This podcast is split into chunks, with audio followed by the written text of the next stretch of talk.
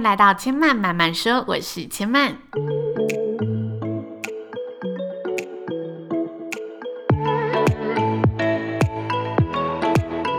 目前频道在 iTunes Store、Spotify、Google Podcast 都听得到。喜欢的朋友欢迎帮千嫚订阅并留言评论，让更多人可以认识千嫚慢慢说喽。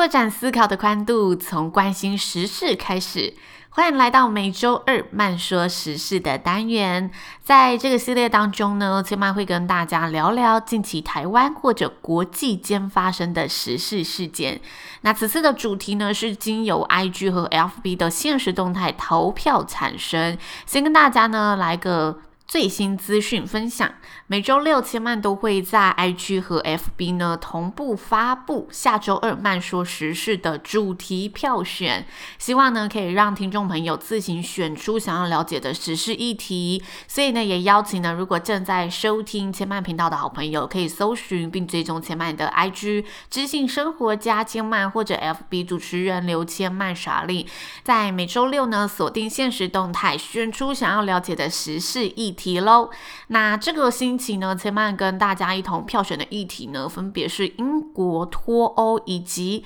东非蝗灾。那胜出的主题是什么呢？那就是慢说时事今天要跟大家分享的东非蝗灾，农作物掠夺者一天啃食三万五千人份的粮食。当武汉肺炎在亚洲蔓延之际，世界的另一块大陆——非洲大陆，也发生了让平民百姓们忧心四起的蝗虫灾难。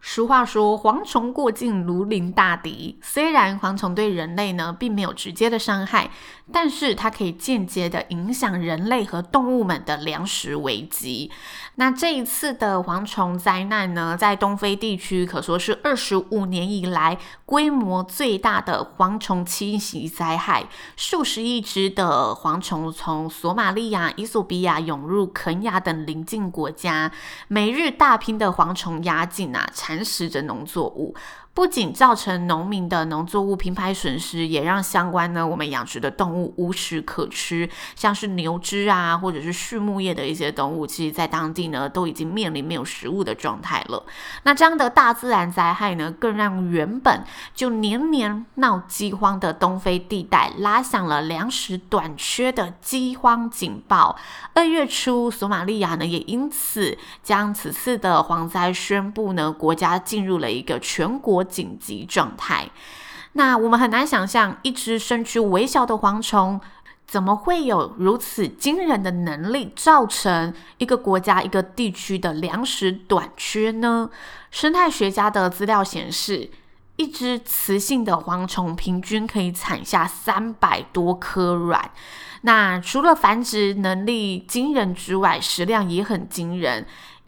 一群约一平方公里的沙漠蝗虫，也就是大约八千万只上下的蝗虫，一天可以吃掉约两千五百到三千五百人份的食物哦。那目前东非遇到的蝗虫，不止一群一平方公里的蝗虫数量而已，而是数十亿只蝗虫同时多群的飞翔肆虐，剧烈的影响着东非的食物供应链。更令专家担忧的事情是，每群蝗虫每日平均可以飞行一百至两百公里，也就是这些成群结队的蝗虫每天可以从台北飞到台中的距离，而且是天而已哦。那平均每只蝗虫的生命周期是三到六个月，所以相关的专家就警告，如果没有办法控制住这波蝗虫的数量，今年六月开始，蝗虫的数量有可能会暴增至五百。百倍，而且影响的范围会持续扩散至其他邻近的国家，像是南苏丹或者是较远的阿拉伯半岛，都有可能会爆发蝗虫灾害。那令人好奇的是，这批蝗虫大军是从何冒出来的呢？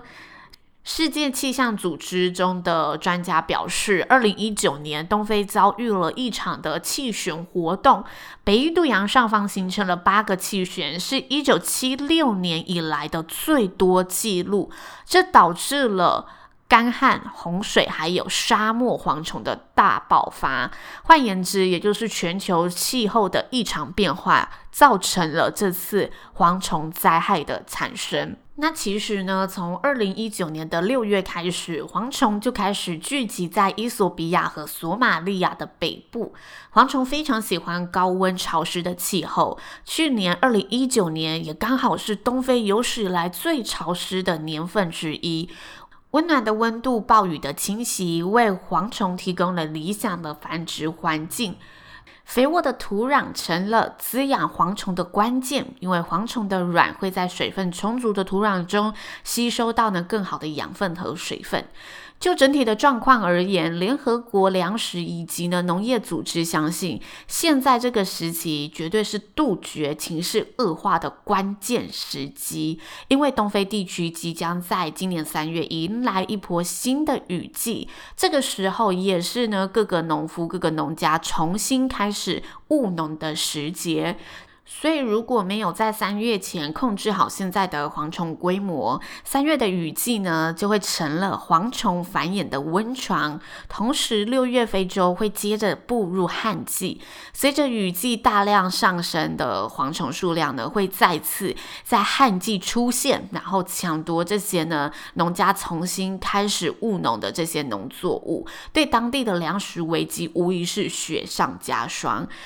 那大家就开始想着啊，要如何有效的扑灭这些蝗虫呢？历史资料显示，最有效的方式，从历史的经验当中，就是。所有人从空中投放农药来消灭这些蝗虫，因为它们是会飞行迁移的，所以如果你在地上放的话是没用的，一定要从空中投放。那目前联合国已经提供了一千万的美元作为救援基金给非洲，不过根据联合国粮食以及农业组织的估计。根据这次蝗虫的规模，实际上需要的金额会是大约七千万的美元来实行大规模的空中喷洒计划，才可以让这一次的蝗虫灾害得到有效的控制。因此，也呼吁国际社会可以伸出援手，一起帮助东非地区呢度过这一次的蝗虫危机。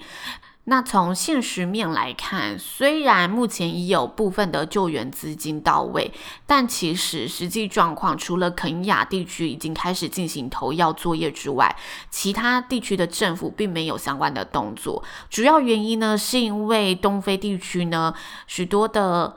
地方政府都处于一个内战频繁发生的状态。不稳的社会局势，相关的恐怖攻击组织，让政府难以呢展开空中投药的任务，也让消灭蝗虫的战役显得加倍艰难。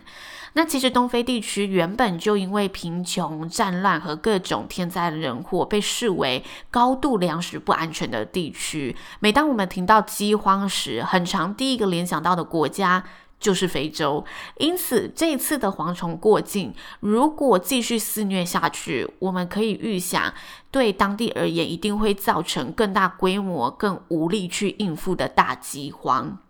也许目前我们没有实际的方法去帮助这一次的蝗灾，但让我们回溯蝗虫大量繁衍的原因，也就是前面跟大家介绍过的原因。蝗虫的繁衍是因为极端的异常气候。造成蝗虫有机会不正常的大量去繁殖繁衍。虽然导致异常气候的因素错综复杂有很多，但是其中有一个呢，一定是我们人人都可以把关的方面，非常简单，那就是珍惜地球、爱地球、减少垃圾、例行环保、减少对地球的负担。太多已经发生的天灾，也许我们无力去力挽狂澜，但是我们一定能做到的，就是从此刻开始减少自己对于地球和大自然的伤害。那以上就是前曼这集的节目分享内容喽，谢谢您的收听。如果大家听完有任何的想法心得，都欢迎可以留言告诉千嫚。千嫚慢慢说，目前在 iTunes Store、Spotify、Google Podcast 上都听得到，也欢迎大家可以追踪千嫚的 IG 知性生活加千嫚，或者粉丝团叫主持人刘千嫚 Charlene，都可以透过呢这些社群平台跟千嫚呢分享您的心得。那如果还没有订阅千曼的节目，也欢迎赶快帮千曼按下订阅键，让更多人可以认识且慢慢慢说喽。且慢慢说，下次再来听我说喽，拜拜。